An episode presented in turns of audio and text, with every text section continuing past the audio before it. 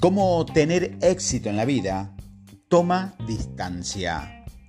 ¿Puede confirmarme que no podremos ponernos en contacto telefónicamente con usted ni con ninguno de sus vecinos? Así es, repuse. En este caso, si hubiera alguna complicación durante la operación de su mujer, o si se diera una situación de vida o muerte, le enviaremos a un agente de policía a su domicilio para que se lo comunicare. Me indicó la enfermera de una manera un tanto inquietante. Era a fines de la década de 1980, la época en la que los medios de comunicación estaban obsesionados con el último modelo de la princesa Diana. Y cuando los móviles eran tan inusuales como un día caluroso de verano, Helen, mi mujer, había entrado de urgencia en el hospital por un ataque de apendicitis. Los médicos temían que se le pudiera romper el apéndice y me aseguraron que era un problema muy molesto que podía ser peligroso. Como yo era el familiar más cercano y algo iba mal, se podrían en contacto conmigo.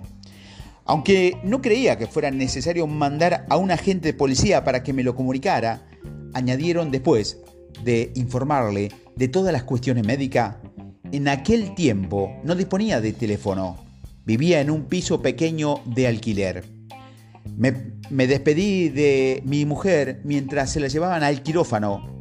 Le apreté la mano y le dije que no se preocupara. No me zamparía ninguno de sus bombones cuando estuviera bajo los efectos de la anestesia. Era tarde y estaba cansado. Regresé a casa y me fui derecho a la cama. Dormí a pierna suelta hasta las 3 de la madrugada. De pronto sonó el timbre de la entrada. Me desperté de sobresalto. Alguien estaba llamando a la puerta. Me giré hacia mi mujer. Ella no estaba a mi lado. Mi mente ató cabos enseguida. Claro, estaba solo. Había dejado a mi mujer en el hospital. Volví a oír el timbre de la puerta. ¿Quién demonio quería verme a las 3 de la madrugada? De súbito empecé a recordar.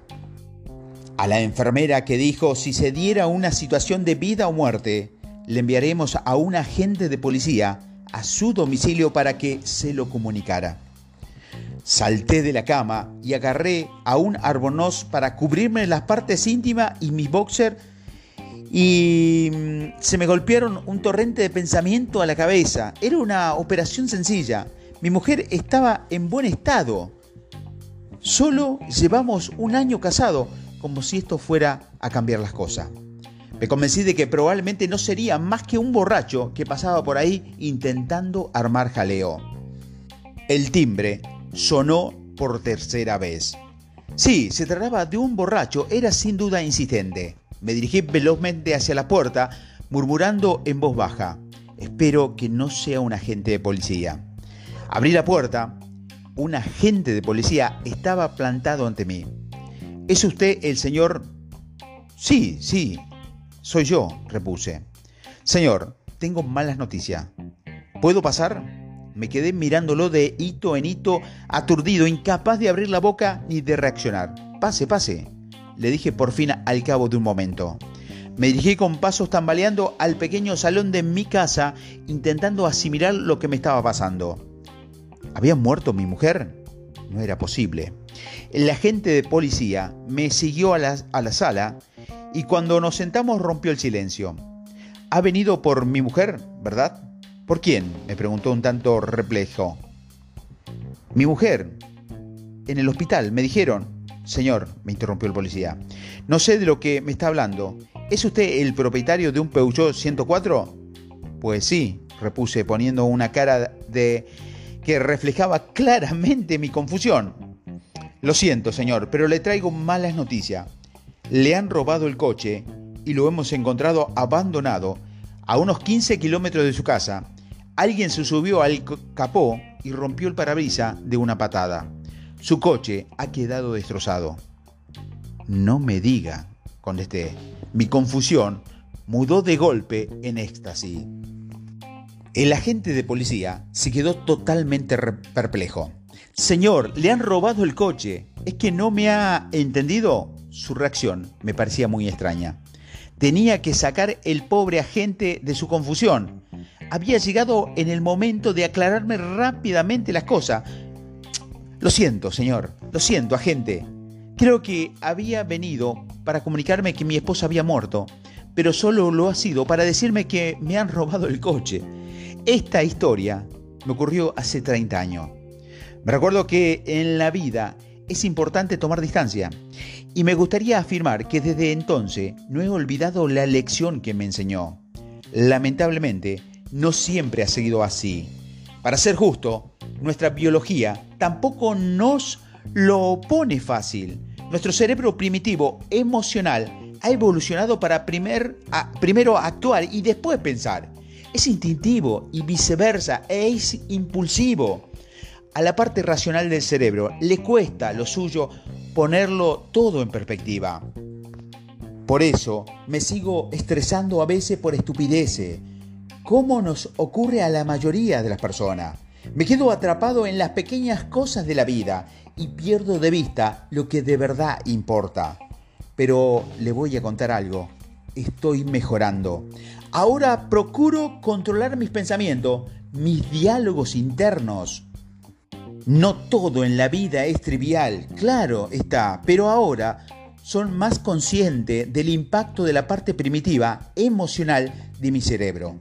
Y estoy aprendiendo a dejarme llevar más a menudo por mi parte racional. Usted dirá, ¿cómo lo hago? Una de las formas es plantearme una simple pregunta. ¿Qué puntuación le daría a este problema en una escala del 1 al 10? En lo que el 10 es la muerte. Me hago esta pregunta con regularidad y he descubierto lo siguiente. Ya no puntúo con un 9 el estado del dormitorio de mi hija. Ya no le pongo un 8 a mi reacción en la carretera cuando un conductor al que le cedo el paso no me da las gracias. La cuestión es que para ser más felices en nuestra vida es esencial tomar distancia y evitar reaccionar de manera desproporcionada a las situaciones. Es fácil decirlo, pero cada vez nos cuesta más hacerlo. ¿Sabe por qué? Por el ritmo trepidante que muchos de nosotros, de nosotros, llevamos en la actualidad. El subidón que sentimos con este estilo de vida nos acaba saliendo muy caro.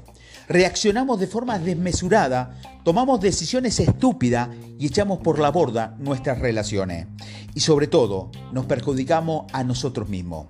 Por eso tenemos que recuperar el control, dar un paso atrás y tomar distancia. Los psicólogos lo llaman revisión cognitiva. Es como la expresión de replantearlo para dominar la situación.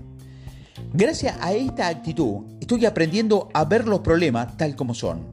Pocas veces, si es que ocurre alguna vez, suponen una situación de vida o muerte.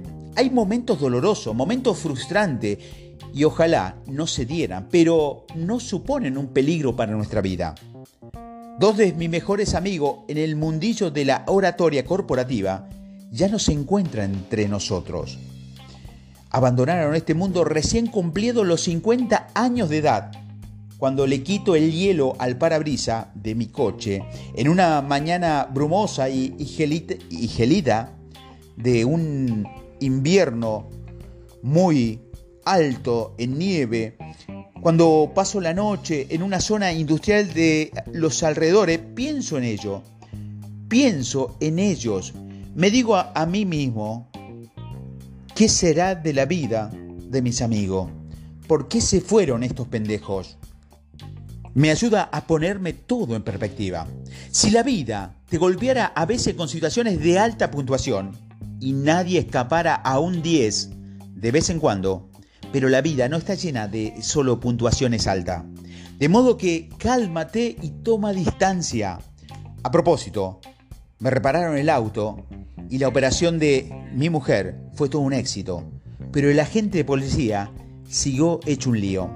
Ah, y no me comí los bombones de mi mujer. De haberlo hecho, habría sido una faena merecedora de un 10. Así que consejos para vivir a lo grande. No dejes que tus pensamientos se desmadren y hagan una montaña de un grano de arena. Perlas de sabiduría para una gran vida.